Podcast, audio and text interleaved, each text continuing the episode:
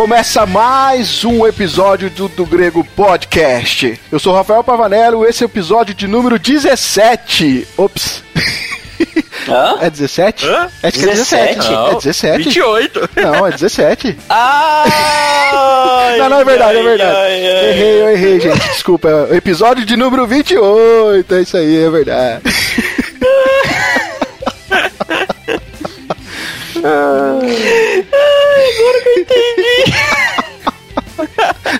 Demorou pra cair a ficha do André, cara.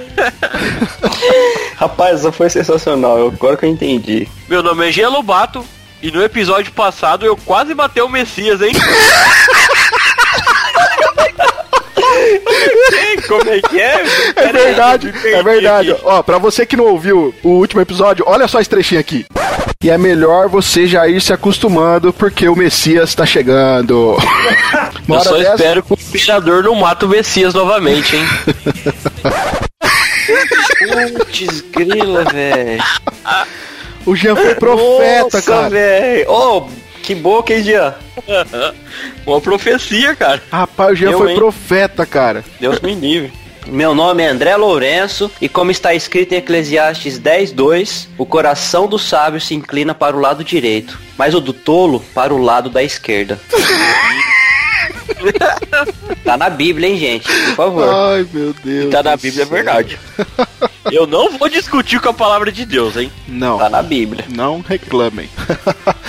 Bom, pessoal, para vocês que estão nos acompanhando aí, eh, sabem que esse é o segundo episódio de uma série que nós estamos fazendo aí de- sobre essa questão política, né? Nós estamos em ano eleitoral. né? hoje nós vamos continuar o nosso papo sobre o papel do cristão na política. Se você está chegando agora, você pode acessar lá, caso você não tenha ouvido ainda o primeiro episódio, você pode ir lá no nosso site ou no nosso YouTube também. Você pode clicar lá no podcast de número 27, que tem o título lá, né? O papel do cristão na política. Que aí você vai estar ouvindo a primeira parte desse episódio. No último podcast, nós é, iniciamos ali nossa abordagem sobre o assunto, tendo como base o livro, o livro do pastor Franklin Ferreira, né? Que é o livro contra a idolatria do Estado. E como já explicamos no primeiro episódio, nós estamos juntos, nós estamos lendo esse livro e nós decidimos compartilhar as nossas percepções, né? Compartilhar nossas experiências de leitura desse livro e também falar um pouquinho do conteúdo abordado aí no livro pelo pastor Franklin, né? Só para um pequeno resumo aqui, nós falamos lá no, no episódio de número 27 um pouquinho sobre os fundamentos bíblicos, aonde a gente falou um pouquinho sobre o livro de Esther, nós, nós falamos um pouquinho do capítulo 13 de Romanos e também a gente falou ali um pouquinho sobre as questões conceituais, como os, os modelos políticos, falamos né, da, da diferença do estatismo para as liberdades individuais, que basicamente se define aí a esquerda e a direita, né, no espectro político, claro que, como já pontuamos, uma visão bem aqui superficial. Talvez você, ouvinte, esteja se perguntando aí, poxa, meu, de novo do grego, de novo vocês vão falar de política? Toda época é assim, na época de política, segundo episódio, dois episódios. Será que tem necessidade mesmo? Tem necessidade, né, pessoal? Infelizmente, nós temos essa necessidade de falar sobre isso. Por quê? Porque a maioria de nós, cristãos, nós somos muito superficiais no assunto, é ou não é, pessoal? É verdade. Antes de falar, ficar falando sobre isso de política e ter uma consciência na hora de votar e votar bem, do que não falar sobre isso, votar de qualquer jeito e depois ficar sofrendo aí quatro anos seguidos, como já É. fizemos, né? Isso é verdade. E se nós fossemos falar de política mesmo, tem muito assunto para podcast, né? Então, não tem como você em um podcast falar de todos os assuntos de política, né? Então tem muita coisa aí, daqui dois anos aí volta de novo com política. É, é aquele negócio, né? É, é importante. Nós, como eu tava falando, a gente, a gente às vezes, so- nós somos às vezes superficiais no assunto, né? O que a gente é bastante é militante de assuntos que envolve muitas vezes o nosso lado, né? A gente às vezes fala bastante sobre aborto, falamos bastante às vezes sobre ideologia de gênero, sobre desarmamento, é, mas a gente não costuma discutir é, a política de uma forma mais aprofundada, né? E às vezes nós, como cristãos, nós agimos como se o cristianismo não tivesse muita coisa a dizer sobre política, quando na verdade tem, tá? Nós precisamos se dedicar a isso. Eu acho que também é bom antes da gente entrar no assunto, porque um outro fator importante também, André e Jean, é porque dentro, às vezes, no nosso meio cristão, a gente tem completas opiniões equivocadas com relação à política. Por exemplo, isso também já foi abordado um pouquinho. Olha, para você que está chegando agora aqui no do Grego, você pode visitar o nosso site, o episódio de número 4. Nós falamos um pouquinho também sobre política naquela época lá, e o pastor Rodrigo Sonsino, que era o nosso convidado, abordou algumas coisas relacionadas a isso também. Mas tem muita coisa que dentro da igreja ainda que a igreja acha, por exemplo, que ela tem que se dedicar somente ao evangelismo, a política não é coisa de igreja, ou ao contrário, a igreja precisa esquecer a questão evangelística e se dedicar à política, né? A ideia de que nós precisamos que o governo seja cristão, nós temos que impor a religião no Estado, sabe? Ou que o governo tem que excluir a religião da igreja, ou que os, os, os governos são demoníacos, os governos são operados na mão de Satanás. Tudo isso são opiniões equivocadas, porque nós não temos preocupação, às vezes, de buscar informação, né? E como cristãos, nós acabamos também aí, como o André pontuou, né, por falta de informação, votando aí de forma errada, sem informação nenhuma, e a gente acaba prejudicando a nós mesmos no final das contas, né? Bom, hoje então nós vamos falar um pouco mais sobre essa relação, né, entre, entre a igreja e o Estado, né, e como nós prometemos, nós iremos novamente aqui recapitular uma agenda, né, no final do episódio, uma agenda para o voto consciente, já que, como eu já disse, essa agenda foi abordada já no nosso podcast número 4, mas a gente quer aqui reforçar para vocês porque é muito importante, já que estamos aí nessa época de eleição. E como complementação, nós queremos também abordar aqui na nossa pauta um documento que foi divulgado recentemente na internet, que foi intitulado de Carta Aberta à Igreja Brasileira, né, sobre as eleições de 2018, que nada mais é do que um abaixo assinado representado aí por diversos pastores, né, de diversas denominações, onde eles trazem ali é, alguns pedidos de orações e intercessão pelo país e também vai trazer algumas recomendações para na hora do voto. Então, esse é mais ou menos o resumo do episódio de hoje. Então, fique com a gente, mas antes a gente vai dar alguns recadinhos para vocês.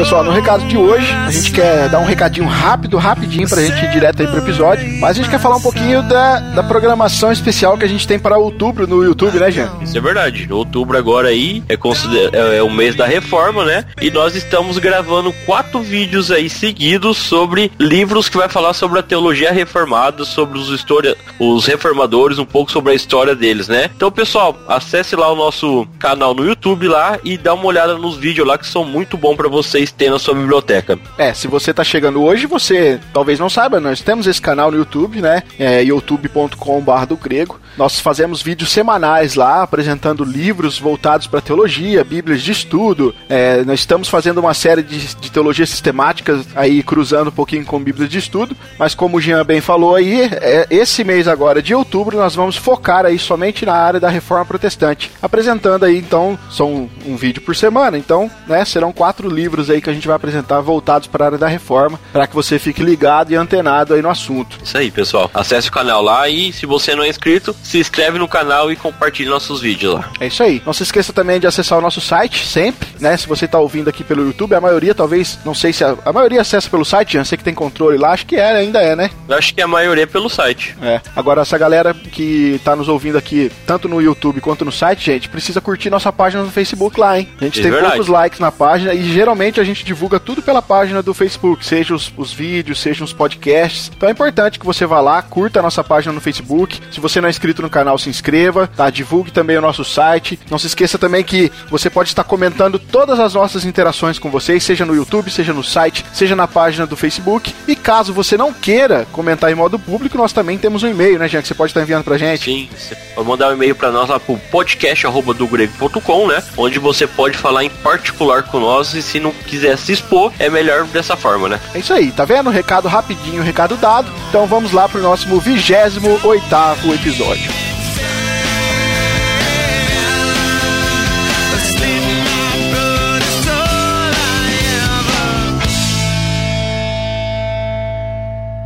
Não existe um centímetro quadrado da existência humana que Cristo, o soberano, não diga: é meu.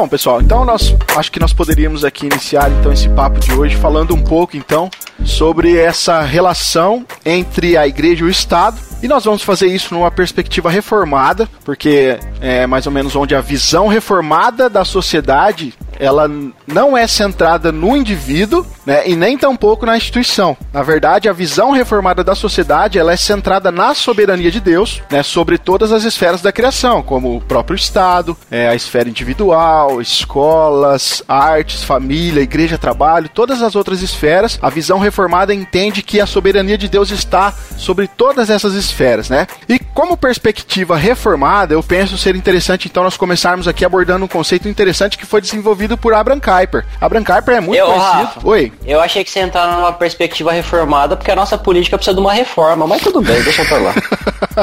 Olha, é por aí, viu, André? É por aí mesmo.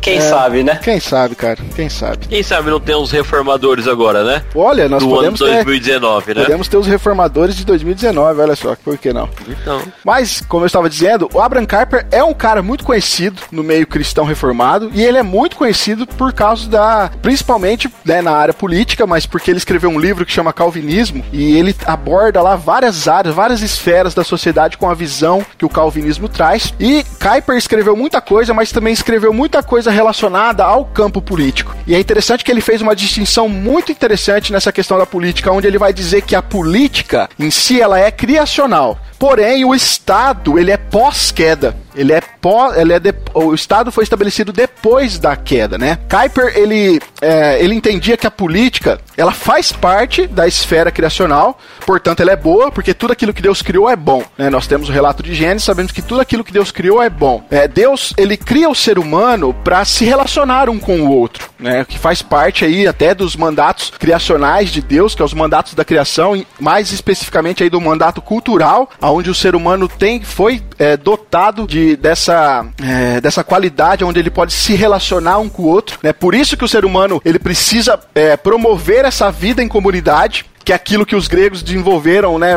posteriormente que chamaram de polis, ou seja, cidade no grego, né, onde a cidade ali ela era a vida comum, era a relação entre o, é, entre o pessoal ali, entre eles, para quê? Para que houvesse um bem-estar social de, de, ambas as partes. Então, é, Kuyper entendia que a política ela está na criação de Deus, né? Então, por isso ela é boa. Ela não foi uma invenção posterior dos gregos, não. Ela está na criação e por isso ela é boa. Só que apesar da política ser algo bom, o Estado ele é pós-queda. E aí, baseado aqui também no livro do Franklin, baseado nos escritos de Kuyper, nós vamos ver que o Kuyper entendia que o Estado ele foi estabelecido por Deus em razão da entrada do pecado na ordem criada. Ou seja, o papel do Estado é refrear a injustiça causada pelo pecado. É até interessante você falar algo sobre isso, sem querer fugir do assunto, uhum. mas se uh, é, nessa perspectiva que o, a política ela é criacional, ou seja, então ela é algo bom criada por Deus, ela implica de que a política não é para políticos. Uhum. A política é algo para a criatura de Deus, a política é algo para o indivíduo, para o ser humano, e a política é para que todos nós participemos dela. Isso é importantíssimo. Perfeito, André, isso é verdade. Como, como, como cristão, a gente tem que ter essa consciência e deixar essa, essa, essa baboseira de que política é coisa do demônio, de que a gente não deve se envolver, ou de que a gente, infelizmente, tem que se envolver isso só em ano de eleição. Entende? Porque, por exemplo, nós estamos fazendo algo aqui hoje, não, não no sentido hoje de gravar o podcast e tal, mas nós hoje em ano eleitoral estamos fazendo algo, como muita gente está, né? Sendo cristão ou não que é investigando, é, vendo propostas, investigando políticos e tal, em quem que é melhor votar, em quem não é, é se preparando para isso. Uma vez feita a eleição, votado e os políticos sendo eleitos, ah, beleza, já elegeu, agora o serviço é deles. Não, o serviço não é deles. Agora a gente tem que fiscalizar, agora a gente tem que cobrar deles, agora a gente tem que ficar é, analisando eles e, e, e, e é, ficar de olho no que eles estão fazendo e julgando e discernindo se o que eles estão fazendo estão de acordo com aquilo que eles pro prometeram, porque daqui a pouco vão ter novas eleições. Cabe a nós também fiscalizarmos os políticos que nós elegemos e até mesmo aqueles que a gente não elegeu, porque eles também vão governar sobre a gente. Então a política é para nós também, mesmo não envolvidos diretamente lá. É interessante, interessantíssimo isso, né? Sem dúvida, André. Muito bem colocado. Sim. Às vezes a gente não tem essa visão abrangente do que realmente a política ela representa nas nossas vidas, né? A gente acha que política é de 4 em 4 anos e lá na urna digitar um número e já era, acabou a política. Não. Agora. Lembrando que no dia de votar lá é só até as 17, tá? Tô vendo que esse episódio vai ser cheio desses negocinhos, cara. É, olha, então voltando aqui rapidinho, como eu estava dizendo a respeito da, dessa visão que o Kuiper tem de que o Estado ele só foi instituído aí para refrear a injustiça causada pelo pecado, eu queria ler só um trechinho do livro do Kuiper mesmo, o um livro chamado Calvinismo. Esse livro ele foi editado pela editora Cultura Cristã, né? Já está na sua segunda edição. Quem quiser pode acessar o site da editora lá, pode estar adquirindo. Na página Quem 80... sabe futuramente nós não faz um review dele, né? É, já é verdade. Pode ser que role lá no canal do Grego, sim. Na página 87, ainda falando sobre essa questão do pecado e a ordem política, Kuiper diz o seguinte: olha só. Pois, de fato, sem pecado, não teria havido magistrado nem ordem do Estado, mas a vida política em sua inteireza teria se desenvolvido segundo um modelo patriarcal da vida de família. Nem tribunal de justiça, nem polícia, nem exército, nem marinha são concebíveis num mundo sem pecado. E se fosse para a vida desenvolver a si mesma, normalmente e sem obstáculo de seu próprio impulso orgânico, consequentemente toda regra, ordenança e lei caducaria, bem como todo controle e afirmação do poder do magistrado desapareceria. Quem é que une onde nada está quebrado?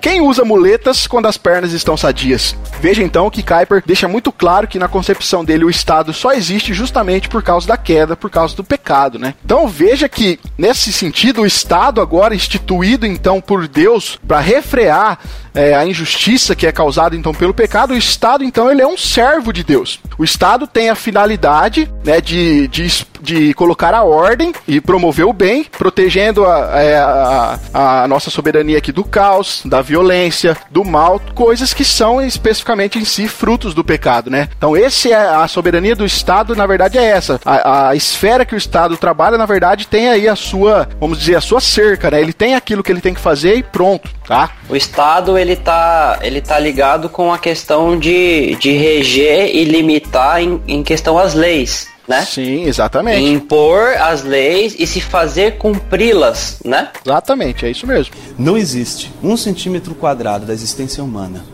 que Cristo, o soberano, não diga: é meu.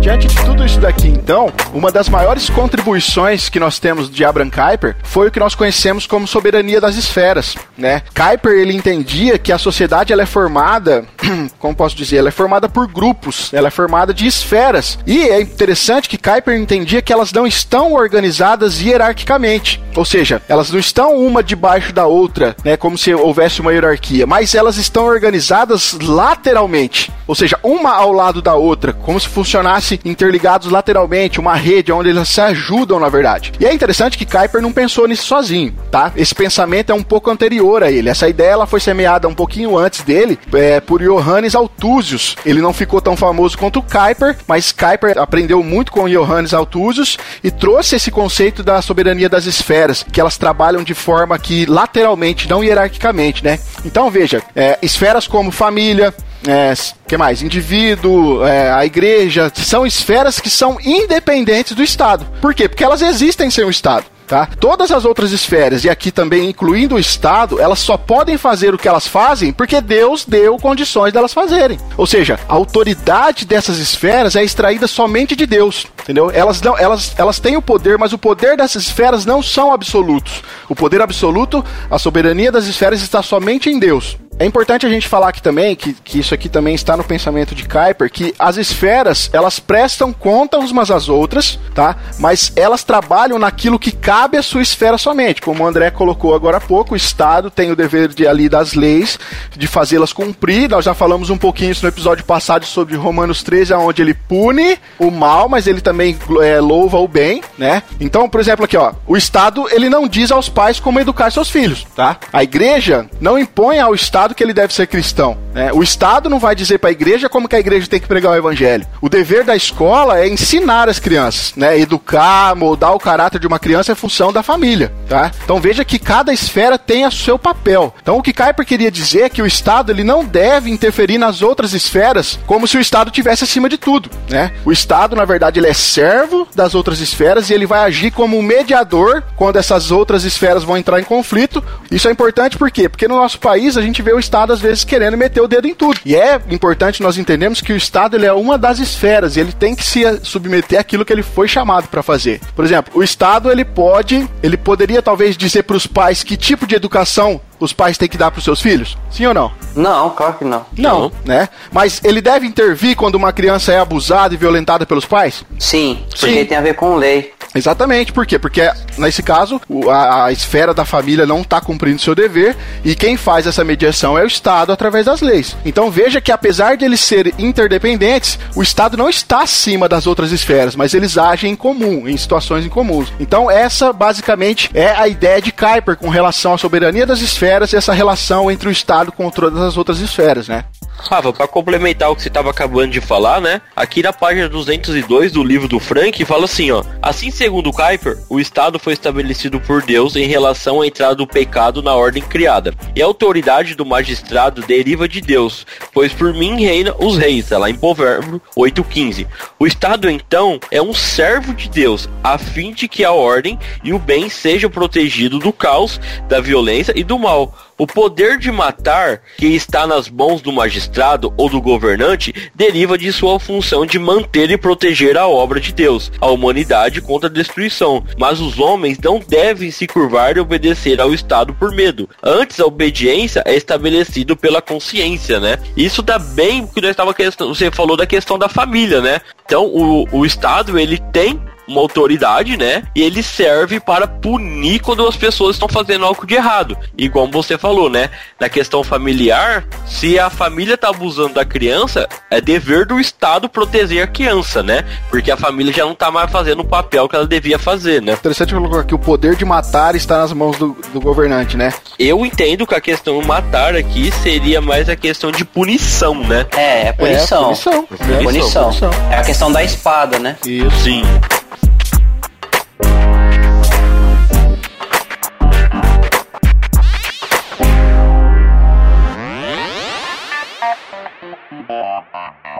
Não existe um centímetro quadrado da existência humana que Cristo, o soberano, não diga: é meu.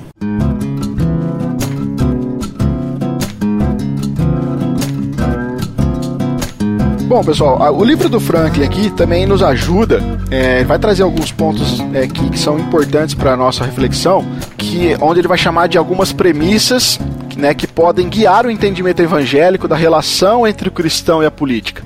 E é muito pertinente isso porque nos ajuda aqui a esclarecer muita coisa com relação a essa, essa questão de como nós devemos nos relacionar com a política, nós que somos cristãos. É, em primeiro lugar, aqui, na verdade, ele afirma né, a distinção entre a igreja e o Estado. O que, que seria isso? Basicamente, aqui as tarefas da igreja elas não são as mesmas tarefas do Estado e essas tarefas elas não podem ser confundidas, né? Como eu já falei, nós abordamos no episódio lá no episódio 27, no episódio passado, que é o primeiro episódio que nós fizemos sobre esse assunto. E quando nós falamos lá um pouquinho sobre Romanos 13, nós falamos lá que Deus ele instituiu o governo civil para o nosso benefício, certo? E qual que é a função do governo civil? A função dele é de refrear o mal e promover o bem. Tá? E também nós precisamos. E é aí... por esse motivo que nós pagamos impostos. Está escrito lá. Isso, está escrito no texto. E é por isso que pagamos impostos, exatamente. E também é, é necessário aí haver uma distinção entre aquilo que é governado pela igreja, né? E aquilo que está debaixo da autoridade do governo civil. Esse foi um texto que nós não citamos no, no último episódio, mas é aquela passagem de Mateus 22, onde Jesus é, é, interrompido lá pelos fariseus, e aí Jesus Cristo termina falando: Olha, é, de quem é que essa, esse rosto nessa esfera esfinge aqui? Né, o pessoal responde lá, é de César. Aí Jesus Cristo vai e manda a chavada, né? Então dê a César o que é de César e a Deus o que é de Deus. Ou seja, é preciso fazer essa distinção, sabe? Aquilo que é governado pela igreja, mas também que está aquilo que está debaixo da autoridade do governo civil. Então, é, essa distinção é importante, porque senão a gente vai fazer confusão. Agora, nós falamos da da tarefa do governo, do, do, governo civil, né, do Estado. Agora, quais são as, tare as tarefas principais da igreja, então? Se nós estamos falando aqui que existe uma distinção entre as duas esferas, cada um tem uma sua função, assim como nós falamos agora da, da função do governo civil, as tarefas principais da igreja são o quê? A palavra de Deus, né, pregada e ouvida em toda a sua pureza, né, a correta administração dos sacramentos, que é o batismo e a ceia, e também o exercício da disciplina. Essas são as tarefas da igreja, só, tá?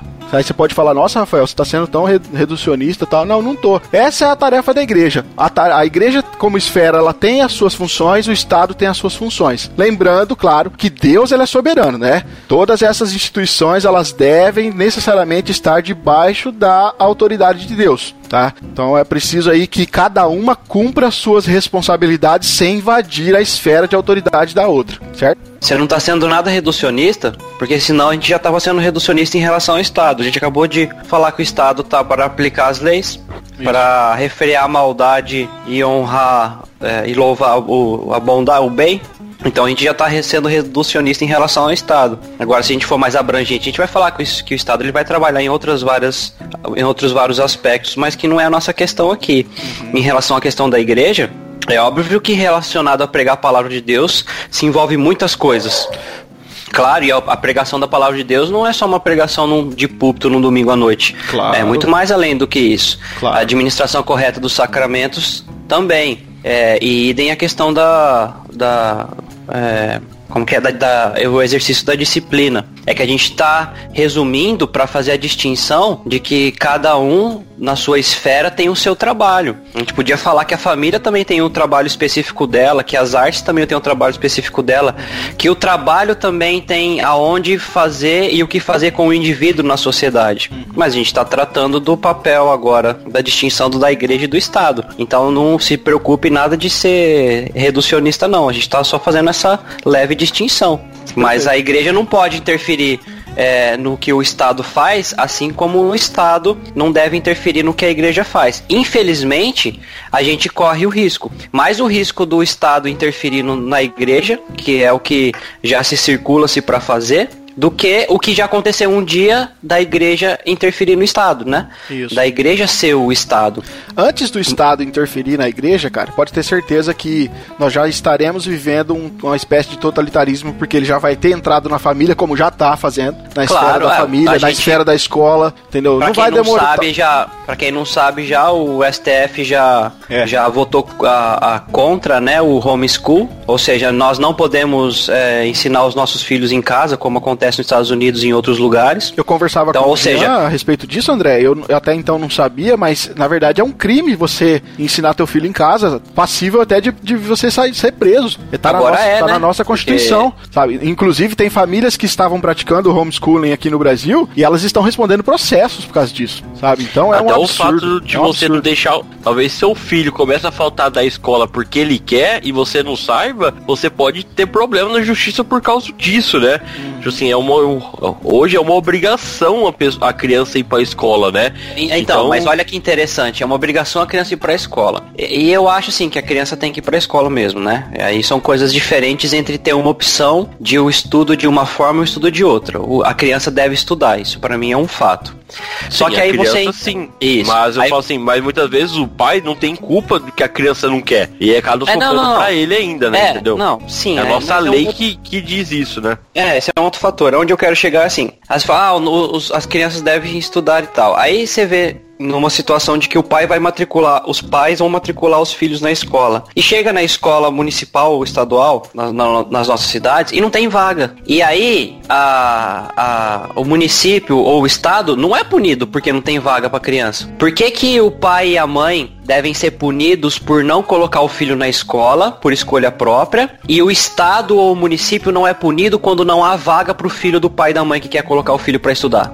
É verdade. Uhum. É porque só vale é, pro é, lado mais fraco, né? No mínimo estranho, não é? Sim. Sim. Ou seja, o, o nosso Estado, ele tá interferindo nas esferas quando não deveria. Exatamente. E se, se nós não tomarmos providências justamente na, na hora do voto, né, que é uma das coisas que pod podemos fazer de forma direta, é, já já o Estado vai começar a interferir na esfera da igreja. Né? E como nós falamos aqui, existe uma distinção entre o Estado e a igreja, entre o Estado e todas as outras esferas mais especificamente, e a gente precisa, por isso que estamos gravando esse episódio, falando desses assuntos, porque é importante que você que está nos ouvindo entenda o que está acontecendo para que você analise bem quem você vai aí dedicar o teu voto nessas, nessas eleições, né? É, sem, sem querer fugir muito do, da, da questão, mas abrangendo a questão de escola, eu tava vendo um, um vídeo, acho que era uma. É, era um vídeo, acabou se tornando um vídeo depois, mas no momento eu acho que era uma live. O professor Olavo de Carvalho falando a questão das escolas, que os Estados Unidos ele regrediu quando os Estados Unidos adotou uma prática semelhante ao que é no Brasil, com um órgão regulador do governo como o MEC, de regular todo o, ambiente escolar. E o, o governo ditar as regras de como a escola deveria se portar. E aí isso coloca a, a grade curricular num nível muito baixo. Os Estados Unidos antes, quando ele era é, livre disso, não era o governo que regulamentava o ensino, que, por exemplo, as igrejas, seja igreja católica, protestante, seja é, de outras linhas que tinham suas próprias é, é, escolas, escolas particulares, não só escolas públicas, quando era livre de regulamentação do governo, o ensino nos Estados Unidos era fantástico, era top de linha. Quando o governo decidiu começar a regulamentar algo semelhante como é no Brasil, o nível do estudo de escolaridade, o nível que é, de ensino dos Estados Unidos começou a regredir. É. Aí é por isso que o nosso ensino no Brasil é tão baixo também, porque o nosso já é assim há muito tempo, há muitos anos. E uma das quando deveria só regular as leis isso. e deveria moderar outras coisas, uhum. Ele quer regular tudo. Sim. É uma Esse coisa é que é, não, não, não entendo muito dessa área, mas é, algumas coisas que eu venho lendo, não, não é nosso assunto até, mas é bom já que o André tocou, porque não adianta nada, cara, é, a gente privatizar as coisas no Brasil e o governo continuar regulando, sabe? Não vai adiantar muita coisa. Muita, por isso que eu falo, nós estamos vivendo um momento ímpar na política, porque nós estamos vendo aí uma, uma reviravolta de muitas pessoas, de muitos jovens interessados e tal, mas a gente tem muitas coisas fundamentais que começa lá na nossa Constituição, que precisa ser alterado para que a gente tenha um país aí num futuro, um país melhor, né? Talvez nós aqui não não, não, iremos ver esse país. Né? Talvez isso vai ficar para os nossos filhos, para os nossos netos, mas a gente precisa começar agora. Mas você vê, Rafa, é uma constituição que não é obedecida pelos políticos, né? O que você mais viu esse ano é eles passar por cima da constituição, sabe? Eles não conseguem é, seguir a lei que foi criada para o país ser seguido, né? Então nós precisamos realmente de representantes sérios, pessoas que são dedicadas a, a melhorar a Constituição e fazer o pessoal lá de Brasília começar a seguir ela na íntegra, né? Mas você sabe que é interessante que é, o meu, o, não vou falar quem, né? Embora vocês já saibam, mas o meu candidato a deputado federal, ele fala que o importante não é o você é, eleger ou procurar eleger um candidato que vota em muitas leis ou que aprova muitas leis. Porque tem muitas leis que são apro aprovadas no Congresso que são leis idiotas. Que Sim. são leis assim que não servem de nada, que gasta muito dinheiro público, muito dinheiro de imposto que podia ser revertido em muitas coisas necessárias, que é um desperdício, entende? É um desperdício de tempo, um desperdício de dinheiro, que realmente é preciso se focar no que é necessário, em leis que realmente vão privilegiar e beneficiar o cidadão, a nação e a população ah, no, no que deveria ser feito, né? E, e, e, ou seja, no nosso caso, deveria ser enxugado as leis que existem. Como já tem, a gente, nós sabemos, né, que tem alguns poucos políticos, principalmente essa nova, essa juventude aí, tentando acabar com ou cortar, né, essas leis idiotas que se fazem por aí, principalmente em municípios, né? Mas às vezes a gente acha que, é, ah, não, tem que criar leis, criar leis e criar leis, criar. Não, na verdade tem que acabar com muitas leis que tem por aí. Por exemplo, a gente tá falando de Constituição, né? Tem muitas emendas parlamentares, emenda em Constituição, que, não, que se a gente for ver, não, não ajuda. Eu acho, eu também não entendo o assunto, tá, gente? Por favor.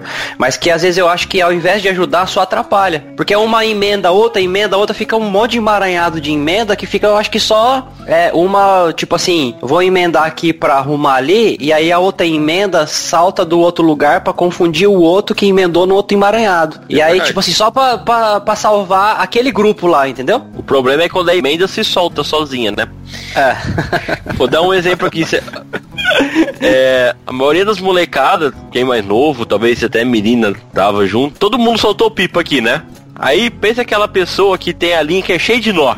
Ah, Aquele varal de nó, o que acontece? Quando um pipa encontra com a outra linha, que eles vão tirar o relim, o primeiro nó que ele, que ele pega já estoura a linha. Por quê? Porque a linha tá fraca naquele lugar. É a mesma Que coisa da emenda. nossa instituição, porque é, é emenda. É emenda, é isso aí. É mais ou menos isso daí.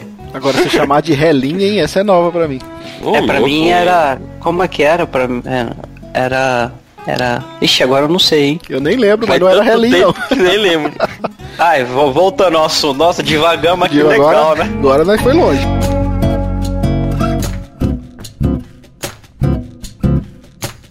Então, pessoal, aproveitando aqui antes da gente mudar o tópico, é, como o Estado não deve é, interferir na igreja e a igreja no Estado, a gente também tem que fazer uma, uma distinção aqui. A gente sabe que, como indivíduos, a gente deve sim fazer parte do Estado na esfera pública, né? Assim como trabalhar dentro do governo como político ou como funcionários no meio político, como cristãos, né? Conscientes do, do nosso chamado e com a nossa cosmovisão. Mas a igreja, mesmo que ela não vai estar conectada diretamente com o Estado, ela também não deve se é, é, deve fugir totalmente do Estado, mas também ela, ela deve, na verdade, trabalhar meio que como uma consciência para o Estado. Porque você imagina que o Estado começa a trabalhar de uma maneira crítica e começa a colocar os pés pelas mãos e ela e ele começa a criar leis que são contra os princípios da palavra de Deus. Começa a criar leis e impor coisas para a nação, até mesmo contra a igreja, ou vamos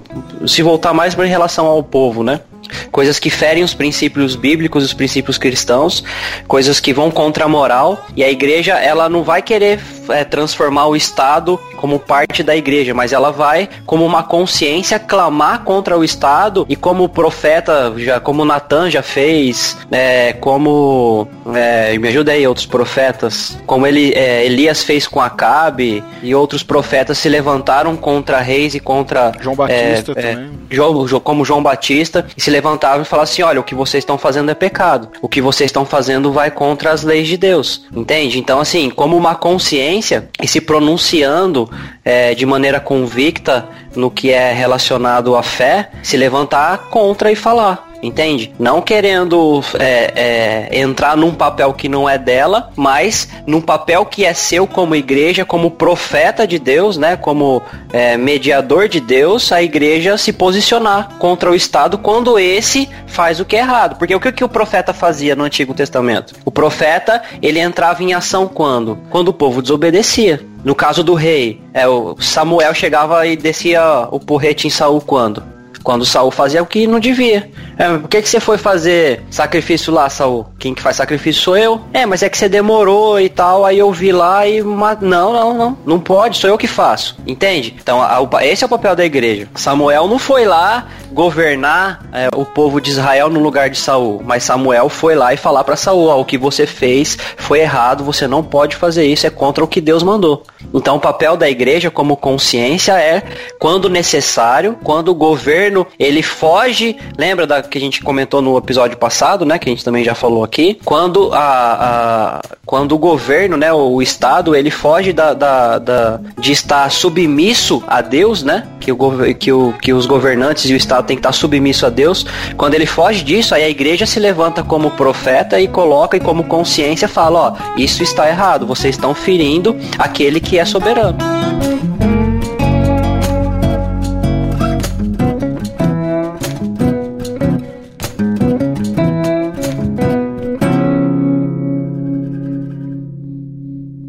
Não existe um centímetro quadrado da existência humana que Cristo, o soberano, não diga: é meu.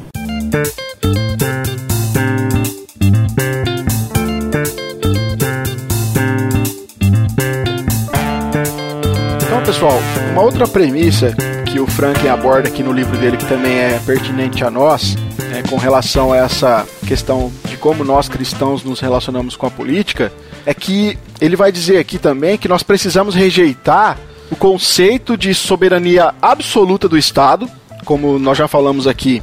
a soberania absoluta é somente de Deus, né? Nós precisamos rejeitar esse conceito de que o Estado tem a soberania absoluta, mas também nós precisamos rejeitar o conceito de, sober de soberania absoluta do povo. Veja que, inclusive, eu estava vendo uma entrevista do, do Luiz Felipe é, de Bragança, Orleans e Bragança, acho que é esse o nome do príncipe, né? E ele estava comentando essa questão que às vezes nós falamos muito em democracia, em democracia, só que a gente não pode também dar muito poder à democracia, dar muito poder ao povo, porque senão a coisa desanda também. Tá? Então, e aqui Franklin está abordando isso daqui por quê? Porque nós não nós temos que rejeitar a soberania absoluta tanto do Estado quanto do povo, porque para nós, a nossa consciência, a nossa cosmo, na verdade a nossa cosmovisão cristã nos ensina que o poder ele reside somente em Deus, somente em Cristo. Deus, Cristo é o Senhor de todo poder e autoridade. Nós não podemos dar essa autoridade ao Estado, e nós não podemos também dar essa autoridade ao povo. E veja que isso vai implicar em algo muito maior, por quê? Porque se nós prestamos fidelidade ou lealdade absoluta ao Estado, isso vai acabar se caracterizando como, como idolatria. É isso que o Franklin vai dizer aqui na página 205 do livro dele. Eu quero ler só um parágrafo aqui, ó. Ele diz o seguinte, olha: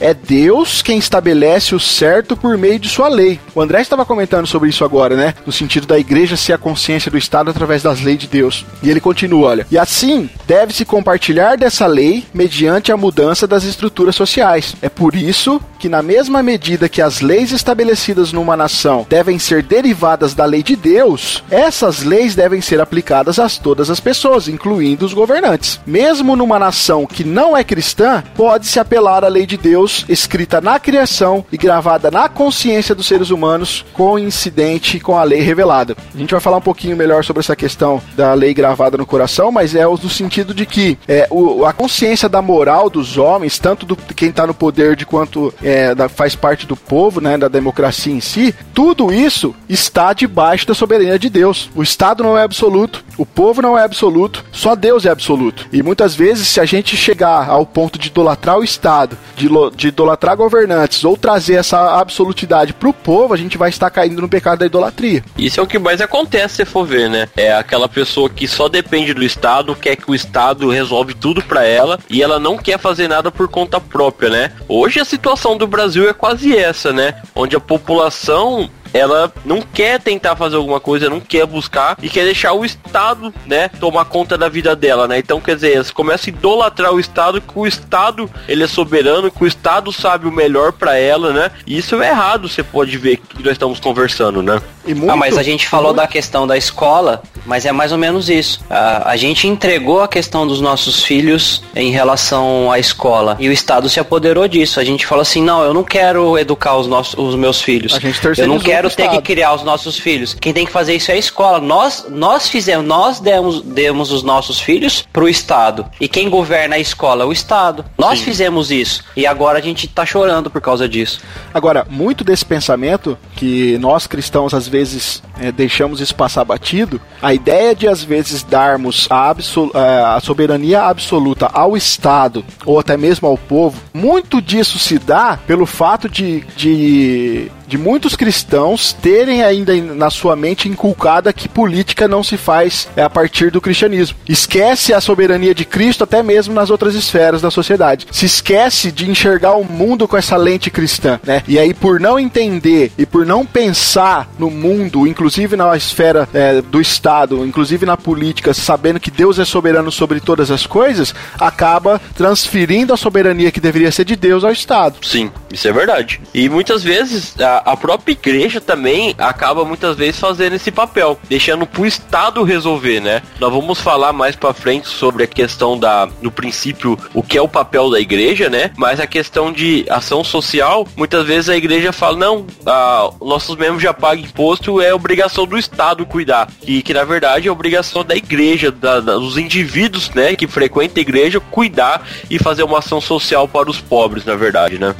Não existe um centímetro quadrado da existência humana que Cristo, o soberano, não diga: é meu.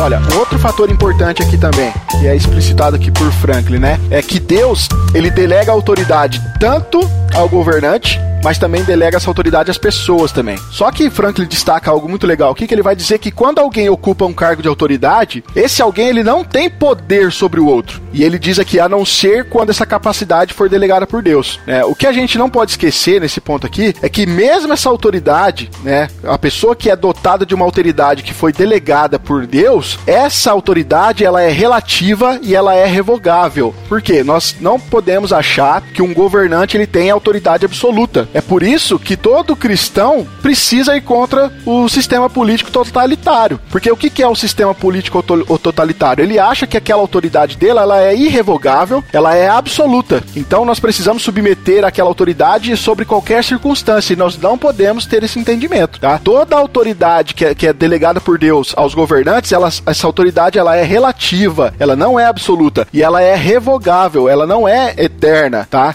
Então nós precisamos ir sempre contra sistemas totalitários, tá? Nós honramos sim as autoridades, honramos elas, tá? Mesmo que nós afirmamos que o Estado jamais, como já falamos, né, jamais deve interferir em matérias de culto, né, na questão de doutrina, etc, tá? Nós temos que ter um respeito pelas autoridades, mas jamais ao custo da liberdade da nossa consciência, tá? Por quê? Porque nós entendemos que somente Deus é o único Senhor e não o Estado e seus governantes. A soberania absoluta é de Deus, tá? A autoridade absoluta é de Deus. Os governantes têm autoridade, mas ela é relativa, ela é revogável. Só um ponto, um ponto importante aqui. Só a autoridade é, absoluta de Deus Oh, só há autoridade absoluta em Deus e em todos os aspectos, viu, ouvinte? Inclusive dentro da igreja, tá? autoridade absoluta é só de Deus e a autoridade que nós dentro da igreja temos como liderança, né? Ou autoridade eclesiástica, ela só está enquanto nós estamos respaldados pela palavra de Deus, tá bom? Então isso que se refere à questão da política também se aplica até mesmo dentro da igreja. Perfeito. Que é o que é o que muitos equívocos se acontecem hoje dentro das igrejas por causa de um entendimento entendimento errado também disso daí. Autoridade absoluta somente em Deus. Só para complementar aqui, eu quero ler o trechinho aqui também dessa parte do livro. Na página 206, o Franklin vai dizer assim, logo no meio do segundo do parágrafo, ele diz assim, olha, já que a autoridade não é intrínseca ao governante, mas ela é delegada por Deus, os cristãos devem resistir pelos meios corretos e legítimos a quem exerce a autoridade política contra a vontade de Deus. Assim, para a tradição reformada, o governo é legítimo legítimo quando e à medida que é servo de Deus. Nós falamos um pouco sobre isso, né, pessoal, no último episódio. Nós submetemos aos, ao governo, ao Estado, enquanto aquilo não fere os nossos princípios bíblicos. Nós até falamos verdade, aqui a fala e... de Pedro lá, né?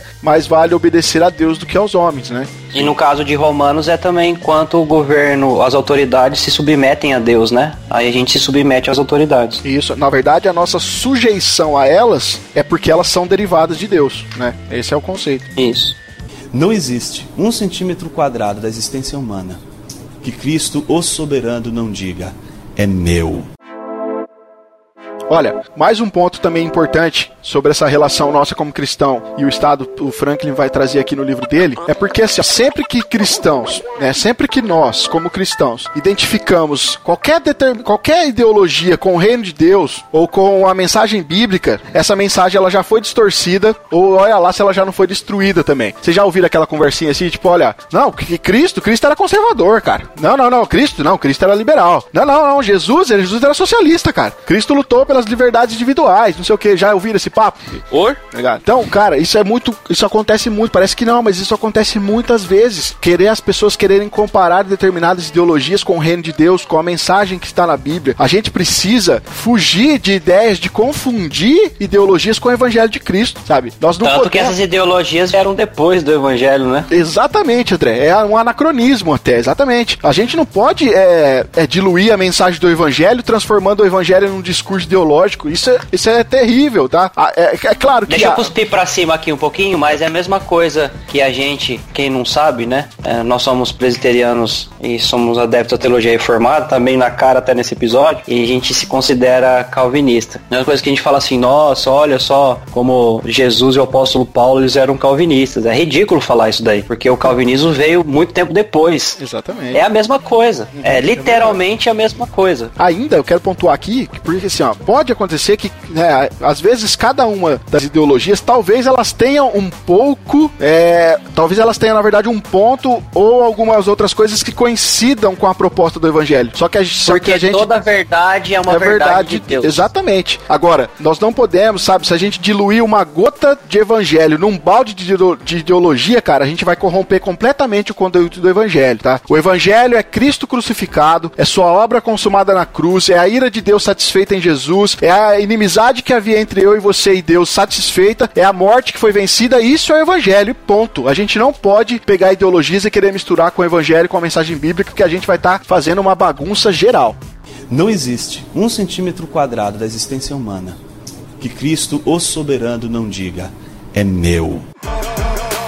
Então, pessoal, caminhando então, mais, mais uma premissa aqui que Franklin vai colocar também no livro dele, que é de, de muita importância para nós, para nossa relação aqui com o Estado, né? É, nós afirma, é, o Franklin vai dizer aqui que nós afirmamos e que nós entendemos que, isso aqui já falamos um pouquinho, né? Que a corrupção na política, né? Tudo que nós vemos de corrupção no meio político, ela tem sua origem, sobretudo, no coração dos seres humanos, tá? Por quê? Se, se na doutrina da criação, se nós olhamos a doutrina da criação e ali nós vemos a dignidade humana, né? Nós fomos feitos à imagem e semelhança de Deus, de como Deus nos criou. Quando nós vamos para o ensino bíblico sobre a queda, ali nós damos de cara ali com a corrupção dos seres humanos, de como o ser humano agora é corrompido. E aí acontece que pecados como a violência, né, a corrupção, é, o egoísmo, o despotismo, a idolatria, tudo isso acaba afetando as estruturas de poder constituídas. É, nós, como seres humanos decaídos, levamos isso para as outras estruturas de poder e é por isso que tudo que está na nossa mão se corrompe, tá? Por isso que o sistema é corrompido por causa de nós. A origem somos nós mesmos, é o pecado que está dentro de nós. Aí você pode falar, então peraí, então, Rafael, você tá querendo dizer o quê? Você tá querendo dizer que para o sistema político melhorar, todos aqueles que ocupam um, ca- um cargo político têm que virar cristão. Então aí o problema tá resolvido? Ou você quer dizer então que nós precisamos colocar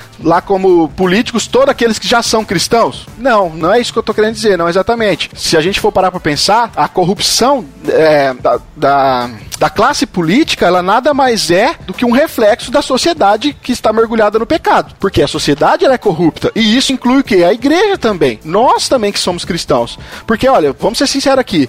Nós cristãos, nós não somos tão diferentes da sociedade como a gente deveria ser, certo? Sim. Nós Certo. deveríamos, nós deveríamos ser sim um exemplo de obediência, deveríamos ser um exemplo de conduta, deveríamos ser um exemplo porque as pessoas olhassem para nós e vissem uma forma de correta de agir, de viver e de se portar. Mas essa não é a realidade. Não é isso que acontece. Essa corrupção também nos alcançou. Então, A gente, às vezes, a gente às vezes acha que o problema tá na classe política quando a gente ignora o fato de, a de que a classe política sai da sociedade. exatamente, uma Então, o sociedade já mal- corrompida, isso.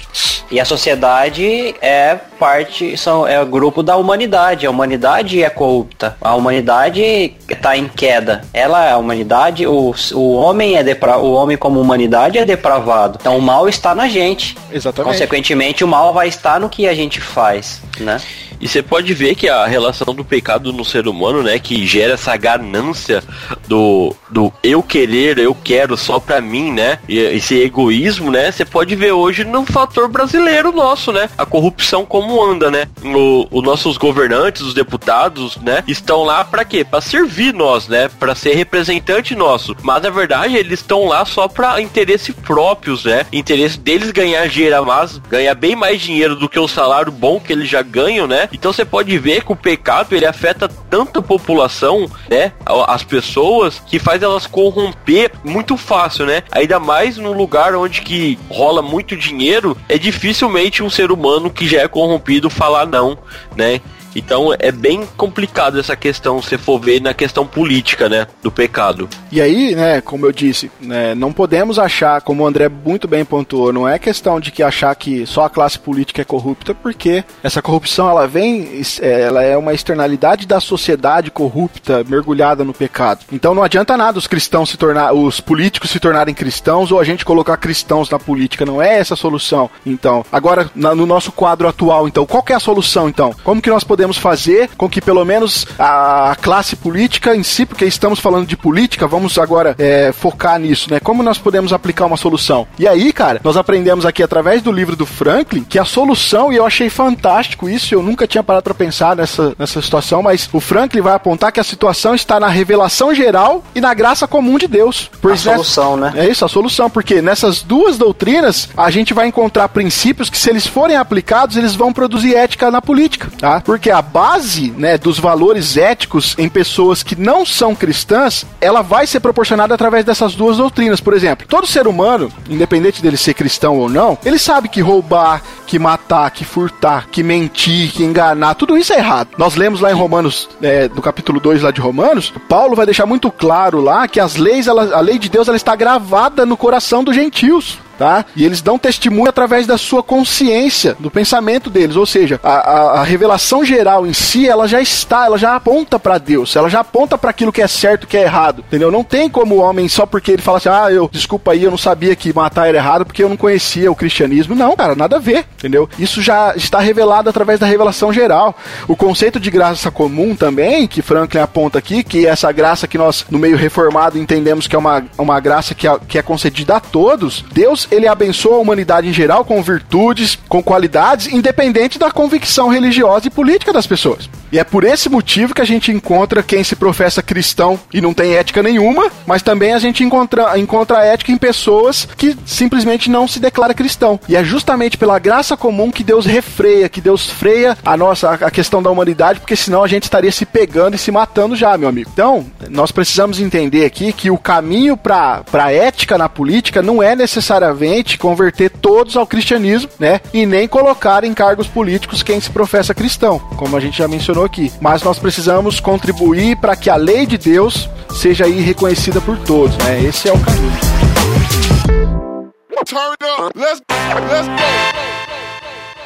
Não existe um centímetro quadrado da existência humana que Cristo, o soberano, não diga: é meu.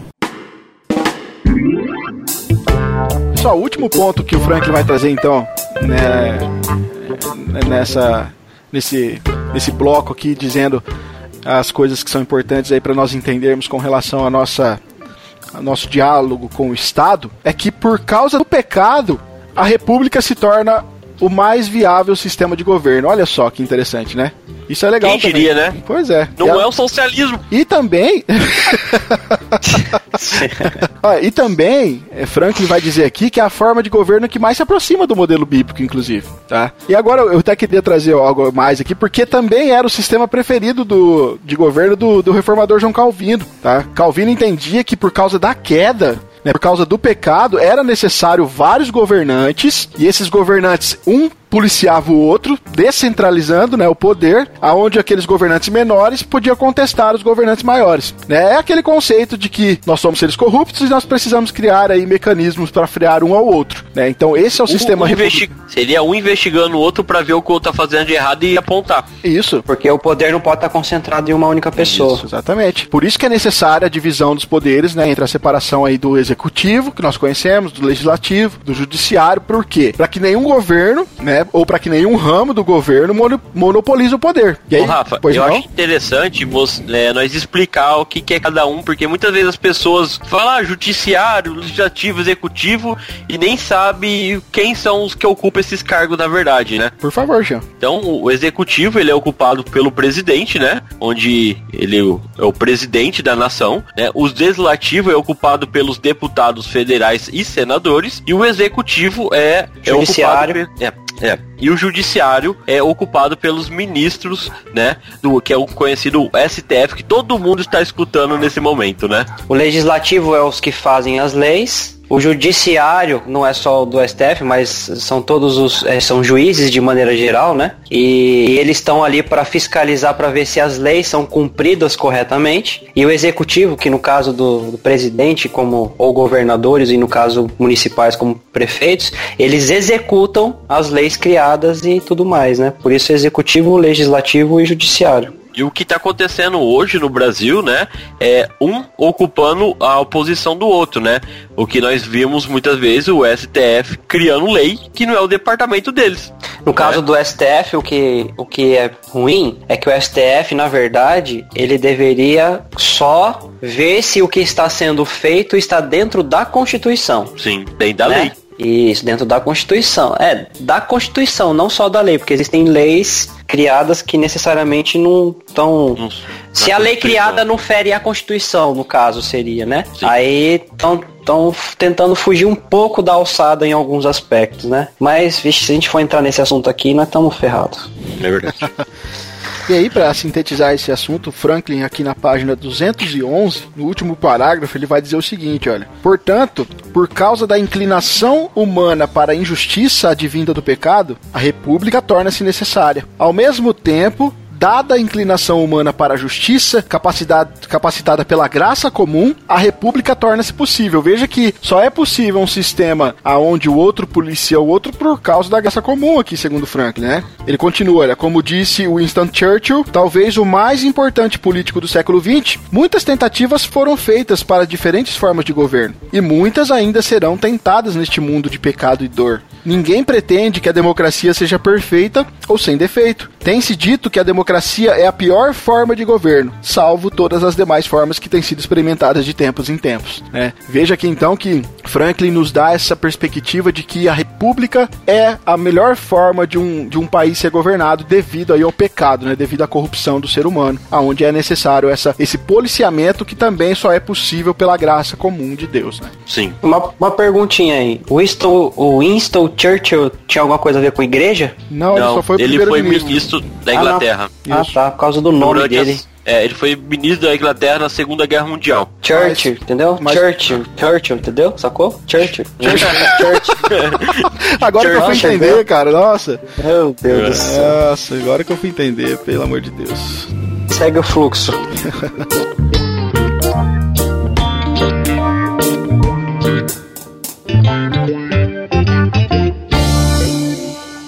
Não existe um centímetro quadrado da existência humana que Cristo, o soberano, não diga: é meu.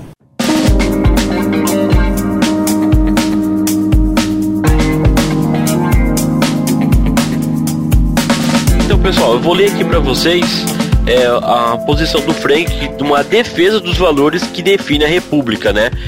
E e eu vou ler aqui da página 212 até a página 214, falando sobre esses valores. É, primeiro, a ênfase nas funções primordiais do Estado, em que os governantes têm a obrigação de zelar pela segurança do povo, afinal, para isso pagamos impostos, né?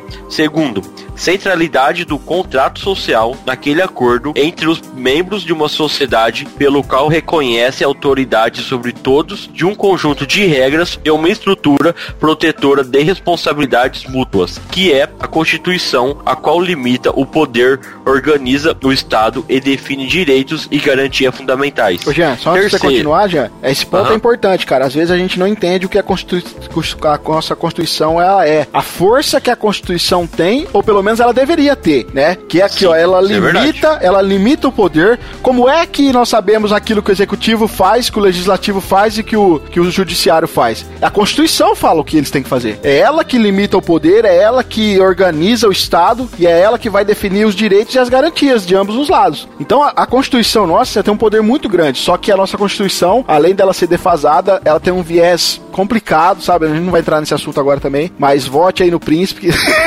Tô brincando. mas por isso que eu falo, votem em candidatos que têm também essa preocupação em rever a nossa Constituição, porque tudo emana dela. Terceiro, limitação de extensão e do poder do Estado, pois com base nas escrituras, entende-se que o governo não tem autoridade para estabelecer impostos exorbitantes, retribuir propriedades ou renda ou confiscar depósitos ou, bancários. Ou seja, o que o, o que o Fernandinho Collor fez. Né? Catou tudo. Quarto, separação e cruzamento, fiscalizador, freios e contrapesos entre os poderes executivos, legislativos e judiciário para que nenhum poder acumule poderes absoluto e para que sempre haja entre os poderes separação, independência e harmonia. Quinto, o papel do Estado não é igualar a todos, mas sim dar oportunidade de ascensão social a todos, investindo em educação, promovendo serviços médicos e de qualidade. Esse ponto é muito importante, né? Que é o contrário do que quer fazer no Brasil, né? Isso, sensacional, Jean. Isso aí que Porque eu ia falar também. As pessoas, hoje as pessoas estão tentando ser igualadas, né? Mas nós não temos oportunidades de melhorar, entendeu? O Estado quer igualar todos, que todo mundo faz a mesma coisa, daqui a pouco todo mundo tem que usar a mesma roupa, o mesmo cabelo, né? Isso é errado, né? E o engraçado é que os bonitão que falam assim, não, porque todo mundo tem que ser igual, todo mundo tem que. tá todo mundo igualzinho.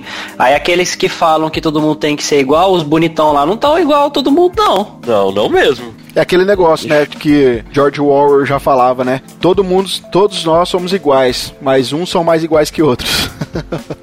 Rapaz, os engenheiros já falavam isso daí também, ó.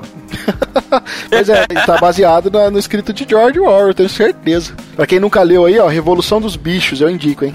Sexto ponto: apoio a associações e organizações que promovam justiça em todos os aspectos da vida, especialmente aos que marginalizados e oprimidos. Sétimo: promoção de uma ética protestante do trabalho, que é um conjunto de virtudes econômicas fundamentadas na escritura, honestidade, pontualidade, diligência, obediência ao quarto mandamento, seis dias trabalhados, né? Tem um podcast sobre isso, pessoal. Se vocês não escutaram, procurem nosso site aí sobre guardar o sábado. Obediência ao oitavo mandamento, né? Não furtarás. Obediência ao décimo mandamento, não cobiçarás. Recomendo-se que a ênfase no trabalho produtivo origine na Bíblia e da reforma protestante. Oitavo ponto. Direito à propriedade privada como direito fundamental. Opa. Ou seja, ninguém vai invadir a sua propriedade, ninguém vai invadir a sua casa, você tá me entendendo?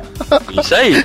É, é minha, é privado. Nono ponto. Alternância do poder civil, a qual impede que um partido ou autoridade se perpetue no poder. Olha, assim já, peraí. como a defesa. Isso aqui é, isso aqui, cara, isso aqui é complicado. A gente vê a alternância de partidos acontecendo, mas nem sempre a alternância no poder está acontecendo. Isso é tá? é verdade. Porque existe aí, e é quem quem não conhece ainda pode digita no YouTube aí Brasil Paralelo, é a Guerra das Tesouras, acho que é uma coisa assim, para você entender é, melhor é essa, essa questão de alternância do poder. Quando você acha que tem um partido governando depois outro, na verdade é uma coisa só, tá? Mas toca o barco, vai. Melhor aí, link do Brasil, post. Brasil Paralelo, o Teatro das Tesouras. Opa, e como o Jean falou. Isso, link do post. Vamos lá, continua. começando de novo o nono. A alternância do poder civil ao qual impede que um partido ou autoridade se perpetue no poder, assim como a defesa do pluralismo político e partidário. Pois em termos políticos, os profetas do Antigo Testamento cumpriram um papel comparável ao dos partidos de oposição hoje, obrigando a autoridade política do governo a ouvir as críticas, mantendo diante dos seus olhos a responsabilidade inevitável que tinha para com Deus e o povo. Décimo ponto, garantia das liberdades individuais por meio do estabelecimento de normas gerais de conduta que resultem em liberdade de culto, expressão, associação e de imprensa. Décimo primeiro, voto distrital para o poder legislativo, em que o país ou estado é dividido em distritos eleitorais com aproximadamente a mesma população. Cada distrito elege um deputado e assim complete-se as vagas no Congresso e nas câmaras estaduais. Então tá aí, pessoal, uma defesa dos valores que definem a República, né? Se você quiser ler na íntegra aí, você pode estar comprando o livro do Franklin aí, Contra a Idolatria do Estado, para estar tá lendo essa informação aí de forma mais abrangente.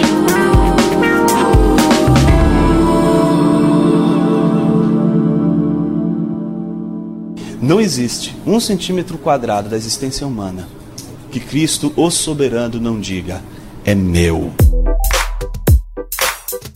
Outro ponto que Franklin vai adotar aqui no livro também e que esse é um ponto extremamente importante que nós às vezes, às vezes fazemos confusão com isso. É que é necessário enfatizarmos que existe uma diferença fundamental entre igreja, veja bem, igreja e os cristãos tá? Existe uma diferença entre a igreja e aqueles que frequentam a igreja, tá? Existe uma distinção nos serviços em que a igreja cristã, né, na qualidade de igreja, ela se envolve com os serviços que os cristãos que pertencem a essa, essa igreja se envolvem. Estão compreendendo? Tá? Então a gente precisa distinguir a missão da igreja, qual é a missão da igreja cristã, e nós precisamos definir qual é o dever dos cristãos enquanto pertence, é, enquanto fazem parte dessas igrejas, tá? Nós já falamos aqui, eu acho que eu já falei, que uma verdadeira igreja ela vai se caracterizar pela palavra de Deus que é pregada, né, pela correta administração dos seus sacramentos e também pela administração correta da disciplina, tá? Sendo assim, é, enquanto a igreja ela permanece cristã, os cristãos que pertencem a essa igreja, conforme eles estão ouvindo a pregação do evangelho, estão sendo alimentados pela palavra de Deus, eles irão entender que a sua tarefa é demonstrar misericórdia, é cuidar dos pobres, é serem justos com as pessoas, ou seja, é fazer o bem. Então veja que existe o papel da igreja, que é pregar o evangelho, e o papel dos cristãos que estão sendo alimentados por esse evangelho verdadeiro vai gerar aqui uma prática cristã, tá? Aqui, ó, na página 236 do livro do Franklin, ele vai dizer algo interessante, eu queria ler para vocês. No segundo parágrafo, ele diz o seguinte, olha: "O conceito de soberania das esferas, desenvolvido por Abraham Kuyper, pode nos guiar nessa questão.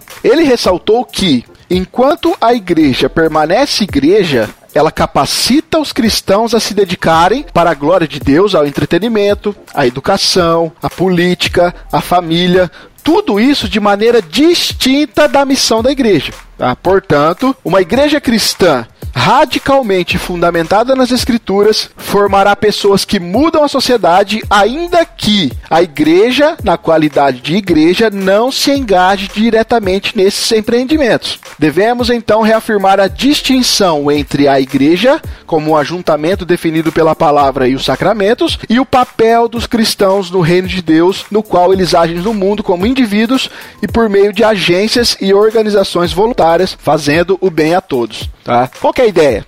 A ideia aqui é que, que os cristãos eles podem né, e eles devem também participar de certa forma, de reformas sociais, de coisas que vão estar ligados à sociedade, mas eles têm que fazer isso através de associações e organizações e não diretamente por meio da igreja, que é a comunidade da palavra dos sacramentos. Interessante esse ponto, né? Sim, porque é legal se eu for pensar, porque, tipo assim, faz parte das nossas obras, né? Uhum. Aquilo que o crente tem que fazer, tanto na questão que ele tem que evangelizar, mas sim ele tem também cuidar da ação social, né? E não deixar isso só a cargo da igreja, mas como indivíduo, indivíduo individual, né, ou coletivo, você fazer isso também, né? Só uma observação aqui. Dito isso, então, meu querido ouvinte, se você aqui é cristão, não diga que você é igreja. É. Você, é, como indivíduo, é um cristão. Isso. Um conjunto de cristãos compõe uma igreja. Tá? Então, uma igreja é um grupo, é um coletivo. O indivíduo, ele é só um cristão, ele é uma parte de um coletivo. Então, não confunda as coisas. A missão da igreja é uma coisa e a missão de um indivíduo, de um cristão, é algo diferente. Então, o trabalho que o cristão ele tem que fazer na sua esfera da sociedade, ele necessariamente não é o trabalho que, o, que um cristão dentro da igreja deve fazer como igreja coletivamente. É disso que a gente está tra tá tratando e querendo separar aqui. Então, não cometa o erro de dizer que assim, não, eu sou a igreja, ou eu sou igreja tá? Você junto com seus irmãos reunidos, cultuando a Deus como o corpo de Cristo, você junto juntamente com eles, sim, é a igreja, mas individualmente você é um cristão, é como muitos são. Agora, é importante eu pontuar algo aqui para que não haja é, falha no entendimento daquilo que a gente está falando, porque não quer dizer que a igreja não se preocupa com, com os órfãos, né, com os pobres, com as viúvas, com os estrangeiros, né, como somos chamados na Bíblia.